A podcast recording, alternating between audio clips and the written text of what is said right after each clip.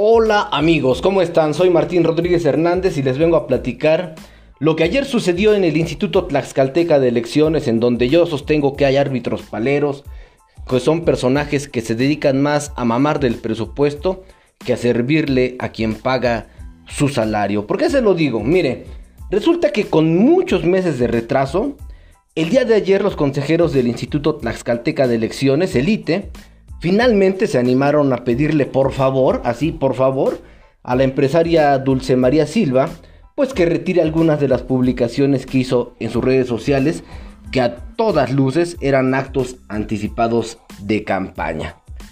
Estos señores, estos hombres y mujeres que son sumamente imparciales, si usted quiere verlos así, bueno, ya atendieron la queja presentada por el ciudadano Miguel Romero Romero, quien señaló directamente a la nada oportunista Dulce Silva por varias actividades que realizó y que luego socializó a través de sus cuentas de Facebook y también de Twitter. Dicho de otro modo, tuvo que ser un ciudadano común y silvestre como usted y como yo el que le dijera a Lite, oye, ¿no te estás dando cuenta de que te están metiendo gol un día sí y, y al otro día también? Eso es lo que pasó, ¿eh? Durante meses, como ya lo he indicado en este mismo espacio en muchísimas y en reiteradas ocasiones, esta señora Dulce Silva se la pasó violando impunemente la ley electoral sin que los consejeros de élite dijeran esta boca es mía. A la vista de todos, la empresaria que tuvo una boda de ensueño de esas muy bonitas con César Yáñez, hizo campaña a través de la colocación de sus espectaculares, de reuniones masivas, de encuentros con liderazgos, entre comillas lo digo así, con liderazgos, y se la pasó dando entrevistas al amparo de que, según ella, pues no tiene ningún cargo de elección popular y que por lo tanto podía hacer campaña de manera impune. Las medidas cautelares anunciadas ayer por el ITE, de verdad, se lo digo en serio, son ridículas. Como ridículo ha sido su desempeño en todos los años que llevamos de este Instituto Tlaxcalteca de Elecciones. Escuche usted esto, los consejeros ya ordenaron que Dulce Silva retire algunas de las publicaciones hechas en sus redes sociales, como aquella tan famosa en la que abusa de la imagen de un niño al que le regala un pan allá en Santana Chiautempan. Pero de verdad son tan torpes los asesores de Dulce Silva que no le dicen que no se puede publicar la imagen, el rostro de un niño. Pues así lo publicaron de manera silvestre. El lunes Dulce Silva se rasgó sus costosísimas vestiduras de diseñador, por lo que ella calificó como una imposición cupular de la dirigencia de Morena. Parece que no sabe que ahí trabaja su esposo, pero bueno, y que pues dijo ella se decantó pues por su carta más fuerte para la candidatura al gobierno del estado. Es, es decir, ella lo que nos quiso traducir es que el presidente Andrés Manuel López Obrador dio el dedazo para que fuera Lorena Collar Cisneros y que no respetó el proceso que el partido, el Movimiento de Regeneración Nacional, había anunciado previamente. Eso es lo que dijo más o menos Dulce Silva, ¿eh? Pero lo que no dice ni reconoce, y por supuesto no abrirá la boca para decir ni pío, es que ella se la ha pasado violentando la ley de la que se ha burlado todo este tiempo para tratar de posicionarse como una ciudadana ejemplar.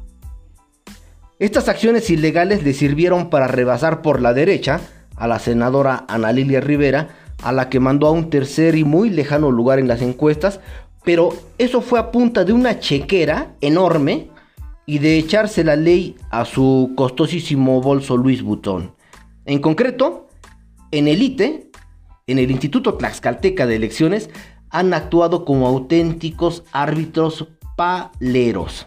Y es que los consejeros electorales están más preocupados por chapulinear a otro cargo, y ha sido gracias a esa negligencia, a esos distractores, que se pudo inflar a un personaje oportunista que no es otra cosa más que una marioneta de intereses bastante oscuros, obviamente, pues dirigidos desde Palacio Nacional. Mientras tanto, en el Partido Acción Nacional comenzó la comedia de simulaciones con el registro de la senadora perdista, bueno, perdista o panista o priista o socialista, ya, porque ya verdad, a estas alturas ya no se sabe con certeza a qué grupo pertenece Minerva Hernández, que asegura va con todo, con todo, para hacerse de la candidatura de Unidos por el Botín y encabezar a la BOA. Estos panistas han resultado de verdad buenos actores de reparto y hasta patiños para, pues, para ponerse de tapete, perdiendo la poca dignidad que les quedaba. Total, todo sea por un huesito.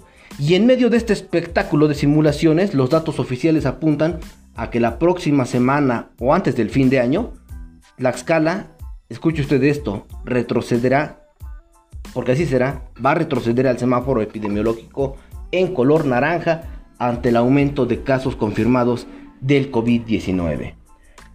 Hay que afirmar que todo esto tiene que ver con nuestra, ojo, me incluyo, nuestra irresponsabilidad porque seguimos saliendo en manada a la calle y sumada a esa absurda campaña que le quiere apostar todo al uso del cobrebocas, pues están dando al traste con todos los esfuerzos de médicos y de enfermeras del IMSS, del ISTE y bueno, en general de todo el personal de salud que literalmente se están partiendo el alma para salvar la vida en los hospitales. Por eso, de verdad se lo digo, un poquito pero un poquito de conciencia, por favor. Y total, ya para despedirme le cuento que en la sección 55 del Sindicato Nacional de Trabajadores de la Educación, el CENTE, Jorge Guevara Lozada, que está estrenándose como líder, no tuvo un mal cierre y le voy a explicar por qué lo pienso. Usted sabe que debido a la imposibilidad de hacer actos masivos en diversos festejos que se suspendieron pues por la pandemia, pues mucho dinero se quedó ahí guardado, ¿no? Entonces, lo que hizo Jorge Guevara Lozada es que optó por transparentar esos recursos y vía un sorteo entregó diversos regalos al personal que se encuentra adherido a este sindicato de maestros. Mi pregunta es, ¿por qué otros líderes no hacen lo mismo, no hacen lo propio y entregan un poco de las cuotas de sus representados en lugar de asignarlo para sus incondicionales? Por ejemplo, ahí está el del 7 de mayo, Edgar Tlapale. Ahí está también el de la sección 31, Demetrio Rivas. Y otros y otros más que por allí andan gastándose la lana de sus defendidos, pero en ellos, en sus personas, en sus familias, en sus incondicionales. Y no son ni siquiera lo suficientemente sensibles como para hacer lo que hoy hizo Jorge Guevara, que fue entregar diversos regalos a los integrantes del la sección 55 del CENTE. Contáctame a través de noticias y también en innombrablemx. Esto es todo por el día de hoy. Hoy es viernes 18 de diciembre. Nos saludamos mañana. Un abrazo.